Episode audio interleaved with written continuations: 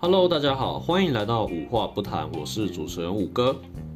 那相信大家在二级警戒之后啊，应该都有陆陆续续的安排一些出游活动了吧？那今天我就想要来跟大家分享我的住饭店行程。好，那我们是家庭旅游啦。为什么叫住饭店行程呢？因为我们第一天是下午出发，然后呢，隔天吃完早餐就回来了。我基本上只是去住饭店哦，没有去其他的景点。那一方面，我们是觉得啦，疫情也还没有完全结束嘛，去人多的地方也是风险挺高的，所以我们就觉得说，诶，既然要出去玩，然后又要防疫，那我们就干脆去住饭店吧。那住饭店既可以保留那个有出去玩的感觉，然后又可以比较安全的走完这个行程。好，所以我们就决定去淡水。住饭店，那我家就住新庄哈，淡水其实离新庄也挺近的啦，不会到很远，开车就可以到的距离，所以我们家就决定来了一个这个小旅行，两天一夜的住饭店小旅行了。那我们住的地方是中华会馆，那那个会馆的位置非常的好哈，再加上我们的房间是靠淡水河的，可以非常清楚的看到。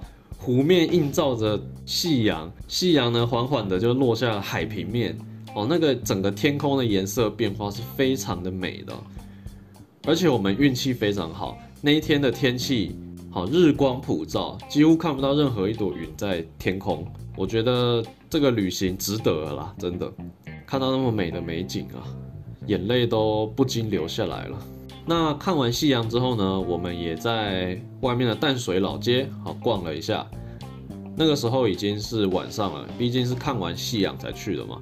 那我就觉得那个地方非常不适合我，因为那边全部都是情侣一对一对的哦，在散步啊这样子。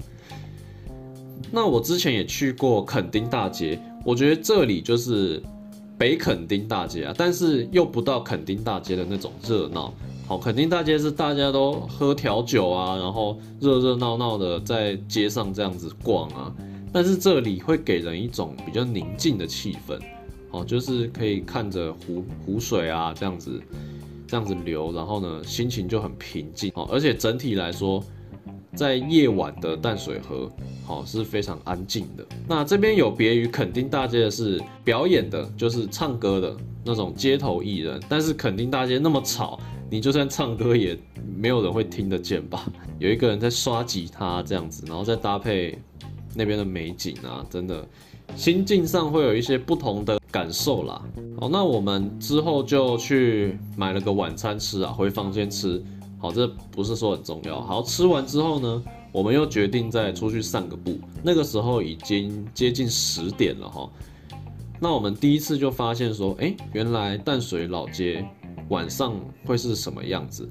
好，因为在离我们家比较有一点距离，但是又不会到很远的地方，我们通常是不会选择去住饭店嘛。我们通常就是，诶，要么中午去玩一玩，要么晚上去玩一玩这样子，不会选择说过夜。所以你也不会去看到晚上，好，那边的风景是什么样子。这次的话，看到淡水老街晚上的模样，啊。觉得是一个不错的体验啦。那他们晚上的模样，当然不像信义区的夜店那么热闹啊，就也是有几对情侣，好在散步啊。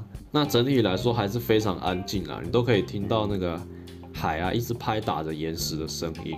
好，那总归来说，这次小旅行呢，我是相当满意啦。